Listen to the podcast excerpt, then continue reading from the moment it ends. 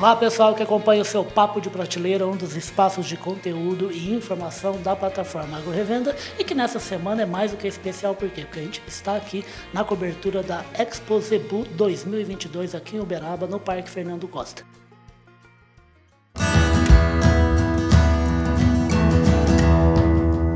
Podcast Papo de Prateleira como eu já falei em gravações de ontem, né, quando a gente fala no Parque Fernando Costa, a gente fala do quê? A gente fala num stand super tradicional de uma das marcas mais tradicionais da pecuária brasileira, que é a Tortuga, uma marca que é da DSM e o stand da DSM, que a gente faz questão de estar sempre aqui conversando com o pessoal, como é o caso agora aqui do Tássio Matos. O Tássio Matos é gerente distrital da Tortuga DSM para Minas Gerais, Rio de Janeiro e Espírito Santo. Bem-vindo aqui ao Papo de Prateleira, Tássio. Obrigado, Riba. Prazer estar aqui falando com você, com telespectadores. Prazer voltar para o evento presencial, né? É bom, né, rapaz? Há muito tempo, né? Dois anos sem aí, sem estar presente aqui nesse parque maravilhoso, podendo ver essa genética que está sendo compartilhada com a gente aqui. É, fez falta, fez falta. Que bom que a gente está de volta. Que legal. Nossa, bota bom nisso, gente. Aqui, como eu falei no bate-papo que eu tive com o Guilherme, né? O, o stand da DCM é demais, né? porque assim, ele é bem localizado, ele é de frente para a pista, ele é ao lado da arquibancada aqui. É um lugar que não tem como não passar aqui e ver a DCM Tortuga, né?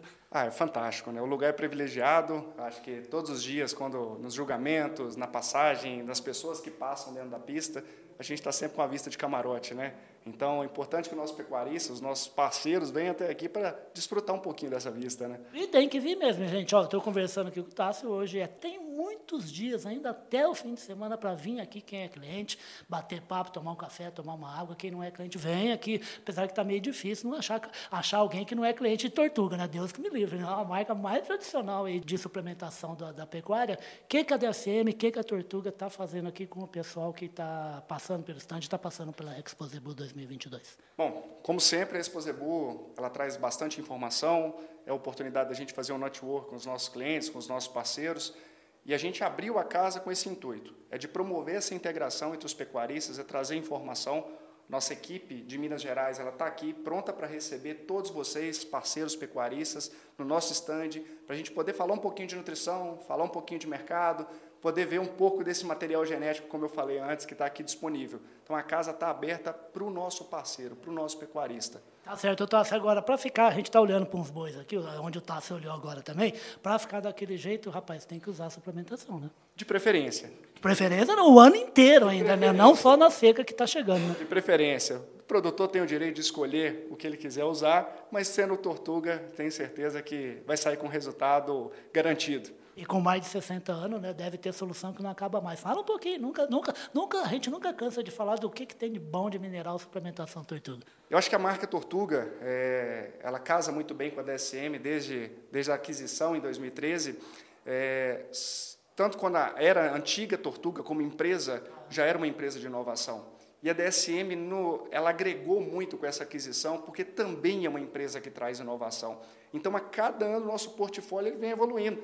A gente sai dos nossos produtos, nós continuamos com a nossa linha tradicional, Fosbol 20, 30, 40, mas a cada, cada ano que passa, são novos aditivos chegando, tudo isso para promover maior produtividade, que eu acho que essa é a palavra-chave para a pecuária hoje em dia. Mas você falou uma frase ali, ele falou uma frase para mim ali um pouquinho antes da gente gravar, que eu gostei demais da conta, lembra dela? Ah, claro. Eu falo que o pecuarista fica muito preocupado muitas vezes com o custo, é claro que é importante, mas a gente tem sempre que lembrar, a gente não vive do custo, a gente vive do lucro. Então, a busca por produtividade, muitas vezes, ela passa por um investimento, mas o que importa no final é quanto que vai sobrar mais. Exatamente, é, por, é margem, ele está falando de margem, gente. É um negócio menos outro, quanto maior dessa diferença, mais, mais capitalizado fica o produtor. Né? E, e fica capitalizado quem investe em tecnologia. E como é que está, por falar nisso, Tassi, como é que está esse ano? Um ano meio complicado, muita gente, o pecuarista reclamando muito aí de preço dos vários insumos dele, mas assim como diz um, um camarada Osler, um sujeito que eu admiro muito, é assim, a cadeia vai sempre bem quando o produto está com um bom preço. É isso mesmo? Como é que você acha que a pecuária deve andar? Como, o que, que o pecuarista tem que fazer ali no dia a dia para ter um bom resultado garantido? Eu acho que desde quando nós entramos, a pecuária por si só ela é sempre uma caixinha de surpresa. Né? Muitas vezes a gente faz um planejamento, a gente se estrutura, faz algumas previsões e muitas vezes alguma situação externa ela acaba atrapalhando um pouco o planejamento.